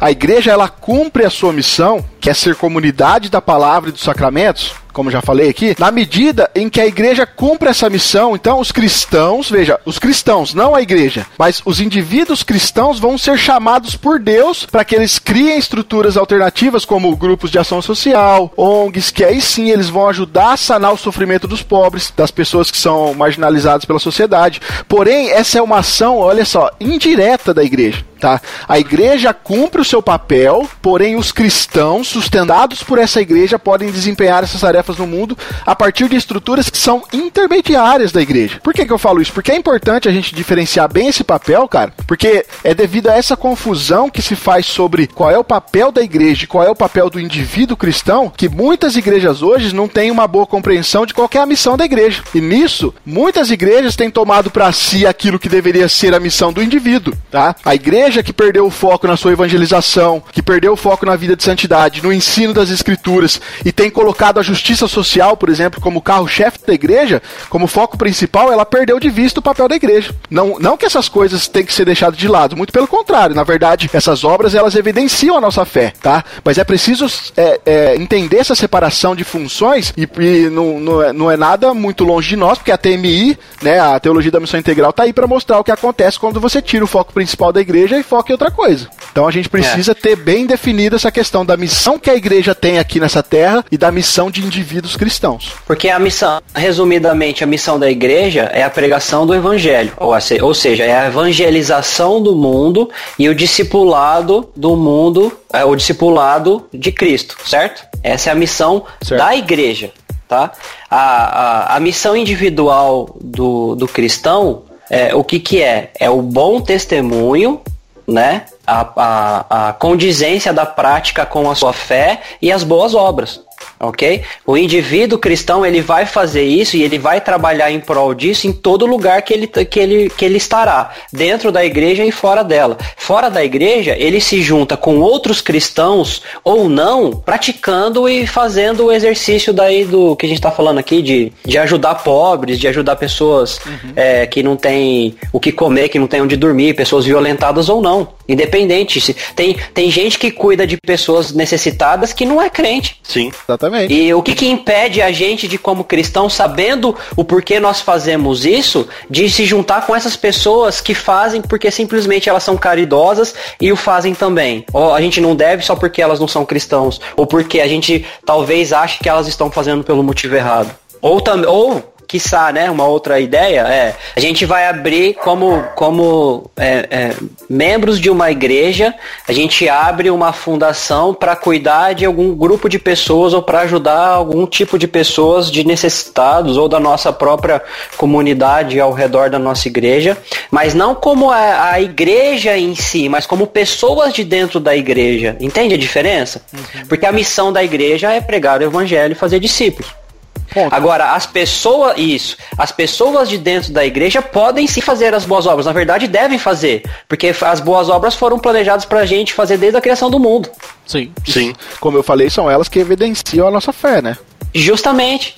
Então, assim, agora o que acontece? A igreja, ela vai abençoar os membros dessa igreja em relação à sua, à sua, aos seus exercícios, seu exercício de missão é, externa? Vai. O, o, os membros que estão participando desses trabalhos voluntários, eles vão prestar, não é prestar relatório, mas prestar.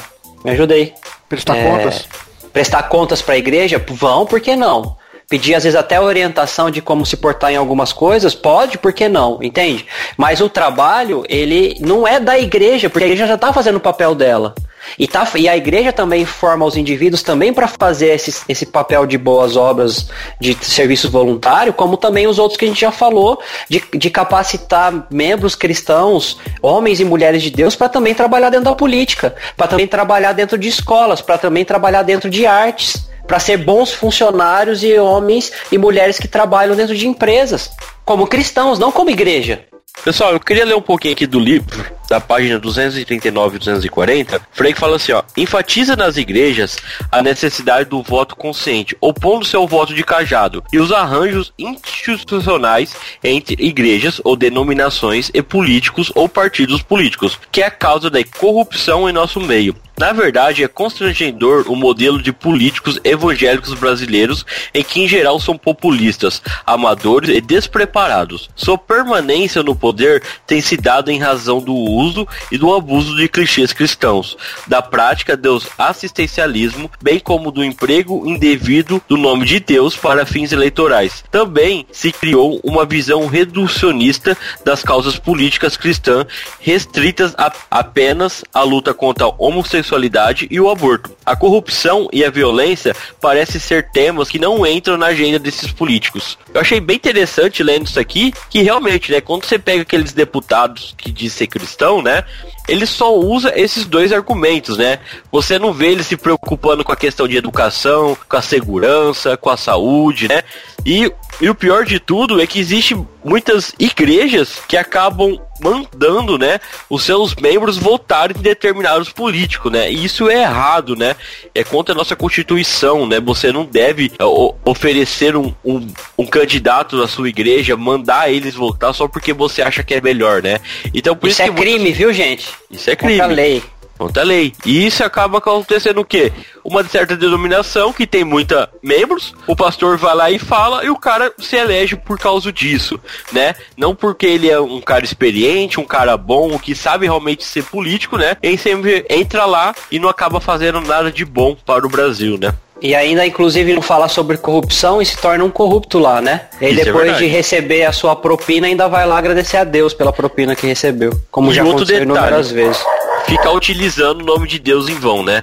Tudo colocou o nome de Deus, tudo fala de Deus, né? E não é o ambiente para isso na questão política, né? É, e acaba envergonhando muitas vezes porque mistura as coisas, né? Esse aí é só o indivíduo que se julga ser cristão fazendo cagada na política, não tem nada a ver com a igreja de Cristo, né?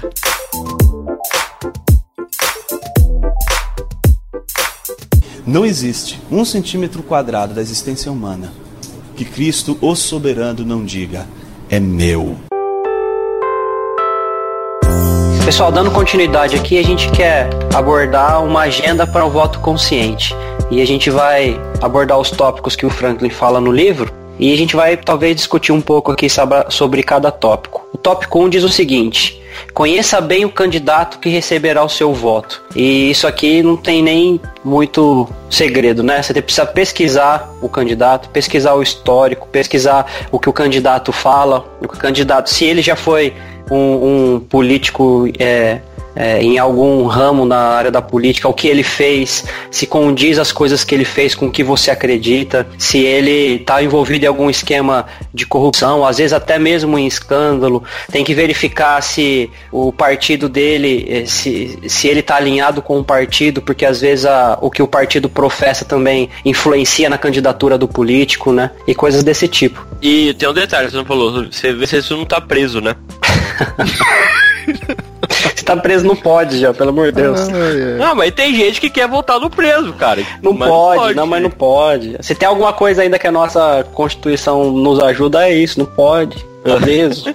Então conheça bem o seu candidato. É claro que assim, é, não dá para conhecer todos os candidatos, né? Você não vai hoje, conhecer todos. Então hoje, você tem que se identificar. Hoje, com acesso à informação, isso aqui tá mais fácil de ser feito, né, cara? Sem sair Puxa da sua capivara, casa. Né, sem sair da sua Hã? casa aí, você consegue identificar aqui várias informações que o André citou aí, né? Puxar a capivara do candidato. Até descobrir se tem nome sujo no SPC é fácil hoje. Pois é, então. É, o interessante o que é entender que para que, que serve o caso do político? O político ele vai te representar no meio. Então, para representar você, você tem que entender e escolher alguém que pensa o mais próximo possível com você né? Você não vai pôr um cara lá que porque ah, porque é um parente seu, porque alguém indicou para que você votasse, ou porque você achou que é bonito, porque você achou que é feio, porque você achou que é rico, porque você achou que é pobre, entende? Você tem que é, tentar identificar, além dessas coisas que a gente já falou, identificar o que ele vai te representar lá. Isso é importantíssimo, porque literalmente é o político, ele deve e deveria ser o seu representante no Congresso, né? Então, é, procure conhecer o teu o, o, político em quem você quer votar para que ele realmente possa te representar, representar as suas ideias e representar o que você quer para você, mas não só para você, né? Nesse momento de eleição, é, infeliz, principalmente quando é eleição municipal, que não é o caso agora, né? Mas não, não, não visa o próprio umbigo, não, gente, pelo amor de Deus. Não pense assim, ah, o que o cara vai fazer por mim, o que, que o cara vai fazer pelo meu bairro. Pensa num, num aspecto maior. Pensa no que vai ser melhor pra nação, melhor pro povo, melhor pra maioria. Pelo amor de Deus, vamos. Principalmente Principalmente que a gente tá falando num ambiente cristão. A gente tem que entender o que, que é melhor pra, pra população, o que, que é melhor pra maioria, o que, que vai melhorar pro Brasil. Eu às vezes tô, converso com algumas pessoas e vejo algumas coisas que me dão uma aflição, cara. As pessoas falam assim, não, mas isso daí, isso aí não faz nada pra mim, isso aí não vai me beneficiar em nada. Rapaz, isso me dá uma angústia, cara. Nossa, meu Deus do céu, onde a gente tá, cara? No plano 2017, 2018, aí a gente tá pensando assim, o que, que vai me beneficiar? É, é difícil, nossa, muito difícil. Mas conheça o seu candidato. Saiba que você vai colocar lá, ou pelo menos tentar colocar lá, alguém que deveria te representar. Então, se você quer ser bem representado, conheça bem as pessoas em quem você quer votar. Ponto 2. Examine os projetos do candidato para saber se estão de acordo com o partido ao qual ele está afiliado. A gente já falou um pouco disso, porque se você vai votar no candidato e ele fala algo diferente do partido, isso aí em algum momento vai dar algum problema. Ou ele não vai conseguir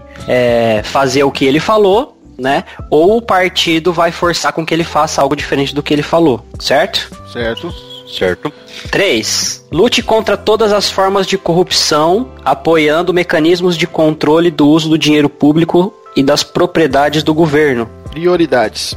Isso, das prioridades do governo. Aqui o Frank está falando assim: colabore para projetos como Ficha Limpa, que tratam de ética nas eleições, sejam conhecidos e aplicados. E esse agora livro aqui. Lava Jato, né? Isso. Esse livro aqui é de que ano? Vocês podem me ajudar? Esse aqui? É. Deixa eu ver aqui um minutinho. 2016. Tá, então esse aqui já é um pouquinho antigo. Hoje, como nós estamos em 2018, a gente já tem um novo pacote de medidas contra a corrupção. E vai estar tá lá, link no post tem unidoscontracorrupção.org.br, né, que tem umas novas medidas contra a corrupção. Veja, isso é importante. Se o seu candidato ou os seus candidatos, eles falam, falam bem sobre essas medidas, se tá nas suas propostas, na sua proposta de governo, se eles apoiam esse tipo de medida, porque a gente sabe que a, os políticos antigos, os políticos corruptos não querem nenhuma medida contra a corrupção. Pelos, pelo contrário, ah, o Rafael falou aí da, da, da Lava Jato, muitos políticos aí queriam afundar a Lava Jato. Porque a Lava Jato tá pondo gente na cadeia, muita gente. É. A Lava Jato tá recuperando dinheiro pra nação. Mas aí o querido Gilmar solta as pessoas, né? Sem vergonha. Então, assim, veja, apoie, é, divulgue, procure saber se, se os políticos em que você quer votar, se eles também são favoráveis a essas, é, essas medidas que são contra a corrupção, né?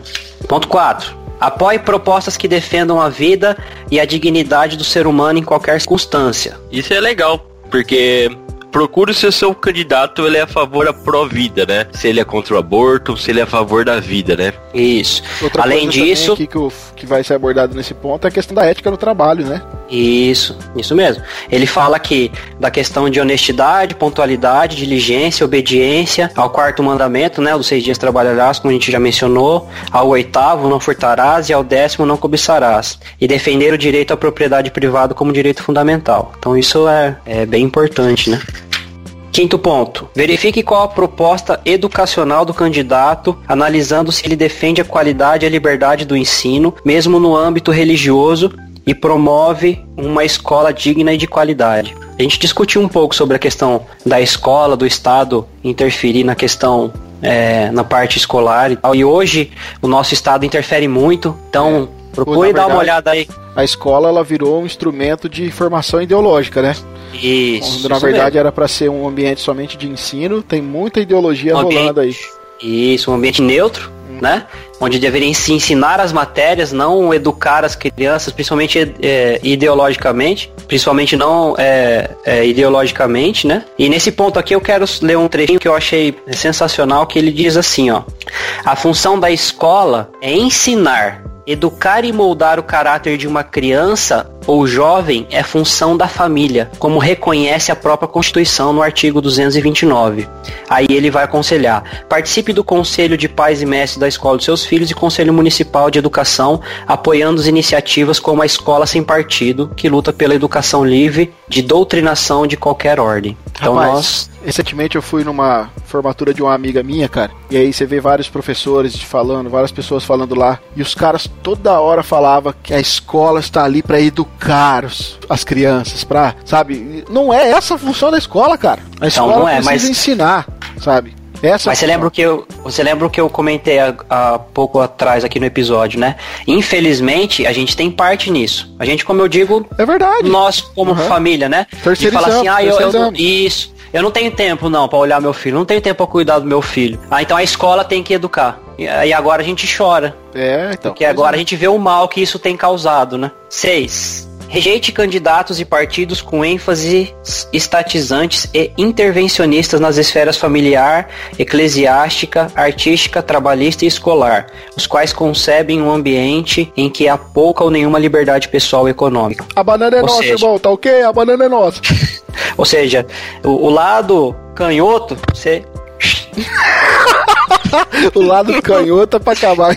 O lado, o lado sinistro, você joga fora. 7. Repudie ministros, igrejas ou denominações que tentem identificar determinada ideologia com o reino de Deus ou com a mensagem bíblica. Nós falamos disso também. É verdade. Agora há pouco. E aí, salientando, né, o Jean frisou também. Irmãos, é, ah, ouvintes, não, não aceitem na, na sua, nas suas igrejas e congregações é, o líder religioso, o que quer que seja pastor, fazendo campanha dentro da igreja, colocando banner dentro da igreja. Não, não permita isso. É contra a lei, é antiético isso daí. E na, aí o André falando, tá? Na minha visão, é abominável a Deus isso, tá? Nenhuma autoridade, é, é, nenhuma autoridade eclesiástica foi escolhida por Deus para dizer que político ou que líder de nação é o escolhido de Deus. Isso aí não é, tá? Nós somos livres para votarmos em quem nós, na nossa livre consciência e nossa livre escolha para desejarmos votar em quem a gente quiser sobre a, a, a, a, nossa responsabilidade e nós devemos arcar com as nossas consciências, os nossos atos. Ninguém deve pressionar a gente, ninguém deve obrigar a gente a nada, tanto que é, é contra a lei a obrigar a, a, a, coagir alguém a um voto específico, né? Então nós não devemos aceitar isso dentro das nossas igrejas. Não permita, dentro do possível, que dentro das suas igrejas, das suas congregações, é, tenha o voto do cajado, como o Jean já leu, no, no, livro mesmo aqui diz, mas que se faça palanque dentro da igreja. A igreja não é para isso, não serve para isso. O púlpito não é para isso. O púlpito é para pregação da mensagem, é para adoração ao nosso Deus, e o nosso Deus que é soberano e independente de qualquer coisa, a vontade dele vai ser feita, a vontade de Deus vai se cumprir. 8. Apoie candidatos comprometidos com propostas e leis que sejam de derivadas da lei de Deus, conforme revelada nas Escrituras, pois essa é a fonte última e absoluta da ética pessoal, eclesiástica e social. 9. Valorize candidatos e partidos comprometidos com o modelo republicano de governo, no qual a nação é governada pela lei constitucional e administrada por representantes eleitos pelo povo, e em que há divisão e separação entre os poderes executivos, legislativos e judiciário, de modo que nenhum governo ou ramo do governo monopolize o poder. 10. Apoie candidatos que enfatizem as funções primordiais do Estado, os governantes têm a obrigação principal de zelar pela segurança do povo, atribuição pela qual pagamos impostos. Frisamos muito bem isso aí.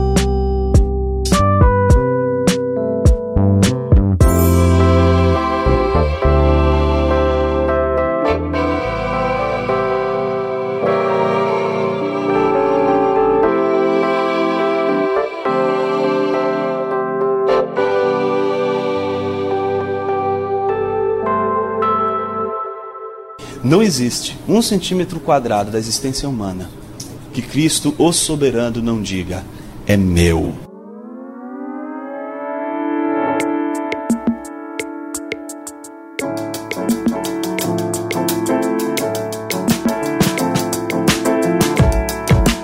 Bom, pessoal, essa foi então as 10 medidas que o Franklin aqui nos trouxe para que possamos ter um voto consciente. É importante que você é, reflita. Esse podcast ele ficou um pouco grande, mas é porque a gente precisa falar sobre esse assunto. É importante que você ouça de novo, tá? A hora que você terminar, ouça de novo, reflita. Se for possível, compre o livro do Frank para você ler, para você ficar antenado. Que é importante que nós, como cristãos, estejamos aí, né, é, preocupados com essa situação, né? E devido a essa preocupação que nós é, estamos tendo, inclusive nós tivemos a iniciativa aqui de alguns pastores, como eu falei logo na apresentação desse episódio, que eles fizeram aqui uma carta intitulada de Carta Aberta à Igreja Brasileira, né? Falando aqui com respeito às eleições de 2018. E aqui eles vão trazer algumas recomendações e também alguns pedidos de, de oração, de intercessão Bom, então eu vou estar tá lendo aqui para vocês então a carta na íntegra aqui, tá? Olha só, eleições 2018, carta aberta à Igreja Brasileira. Por ocasião das celebrações dos 196 anos de independência do Brasil neste mês de setembro e da proximidade das eleições de 2018, em que os brasileiros escolherão deputados estaduais e federais, senadores e governadores de seus estados, bem como a autoridade principal da nação, o presidente da República, para os próximos quatro anos, os pastores e líderes cristãos abaixo assinados conclamam para que a Igreja de Cristo no Brasil coloque-se em intercessão constante pelo país nas próximas semanas, até o fim do, do, dos pleitos em segundo turno, em jejum e oração, pedindo para que a Santíssima Trindade, por misericórdia, ouça as nossas preces e venha atender os seguintes pedidos. Primeiro, que o Senhor, o Deus triuno, conduza em suas campanhas os candidatos honestos, bem intencionados, comprometidos com a transparência e a moralidade, com princípios virtuosos de vida em sociedade e com uma visão cristã de mundo, a fim de que estes consigam ser eleitos aos cargos a que concorrem. Segundo, que o Senhor triuno mude o coração daqueles que estão dispostos a votar em candidatos envolvidos em casos de corrupção, nem permita que estes sejam eleitos. Terceiro, que o Senhor, o Deus triuno, refreie a representação de ideologias anticristãs em nossos parlamentos estaduais e no Congresso Nacional. Quarto, que o Senhor, o Deus triuno, fruste toda a tentativa de fraude no sistema eleitoral. Quinto, que o Senhor, o Deus triuno, não permita mais confusões e outros atos de violência a fim de que essas eleições sejam concluídas pacificamente. Sexto e último lugar, que o Senhor, o Deus triuno, por meio da obra santificadora do Espírito Santo, traga um verdadeiro avivamento à sua igreja no Brasil, provocando um grande e duradouro impacto cultural, moral e social por meio de homens e mulheres que produzam frutos dignos de arrependimento. Algumas recomendações. A. Para a escolha de candidato, recomenda-se conhecer bem o seu caráter, ideias e a ideologia do partido. B apoie propostas que defendam a dignidade do ser humano e a vida em qualquer circunstância, desde a sua concepção no ventre materno. C. Rejeite candidatos com ênfases intervencionistas na esfera familiar, educacional, eclesiástica e artística. D. Repudie qualquer ideologia que se oponha aos princípios do reino de Deus, isto é, com a mensagem bíblica. E. Apoie candidatos que expressam compreender a função primordial do Estado em prover e promover justiça e segurança para seus cidadãos. F. Por fim, ao indicar um candidato para amigos e familiares, Faça-o com respeito às opiniões diferentes da sua. Lembrando que, apesar de você acreditar na pessoa para quem está dando e pedindo voto, como cristãos, nossa esperança última de sociedade perfeita deve estar na consumação dos séculos, quando Jesus voltará para reinar com cetro de justiça. Após as eleições, ore em favor dos candidatos eleitos para que cumpram seus mandatos com sabedoria e pelo bem da nação, lembrando-nos oportunamente das palavras do apóstolo Paulo a Timóteo 1 Timóteo 2, de 1 a 2. Antes de tudo, pois, exorto que se use a prática de súplicas, orações, intercessões, ações de graças em favor de todos os homens, em favor dos reis e de todos os que se acham investidos de autoridade, para que vivamos vida tranquila e mansa com toda piedade e respeito.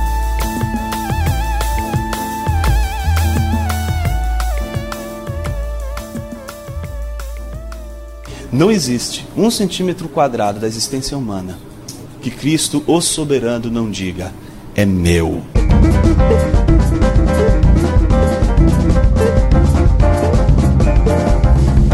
Brasil, meu Brasil brasileiro.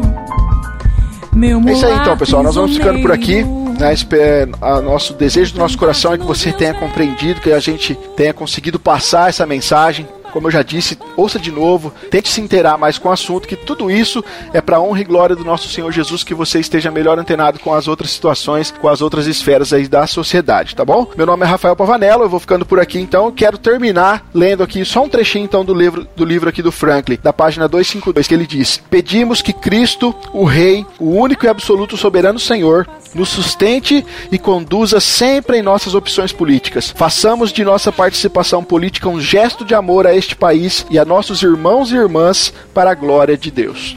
Meu nome é Gia Lobato e eu termino aqui falando: antes de você ir votar, pesquise e vê quem é o melhor candidato para você. E meu nome é André Lourenço e eu fico com um escrito de Calvino que diz o seguinte: O Senhor, portanto, é o Rei dos Reis, e a ele devemos ouvir acima de todos, tão logo abra a sua boca. De forma secundária, devemos estar sujeitos aos homens que têm preeminência sobre nós, mas somente sob a autoridade de Deus. Se as autoridades ordenarem algo contra o mandamento de Deus, devemos desconsiderá-lo completamente, seja quem for o mandante. É o meu Brasil brasileiro, terra de samba e pandeiro. Brasil, pra mim, pra mim. Brasil, Brasil, pra mim, pra mim.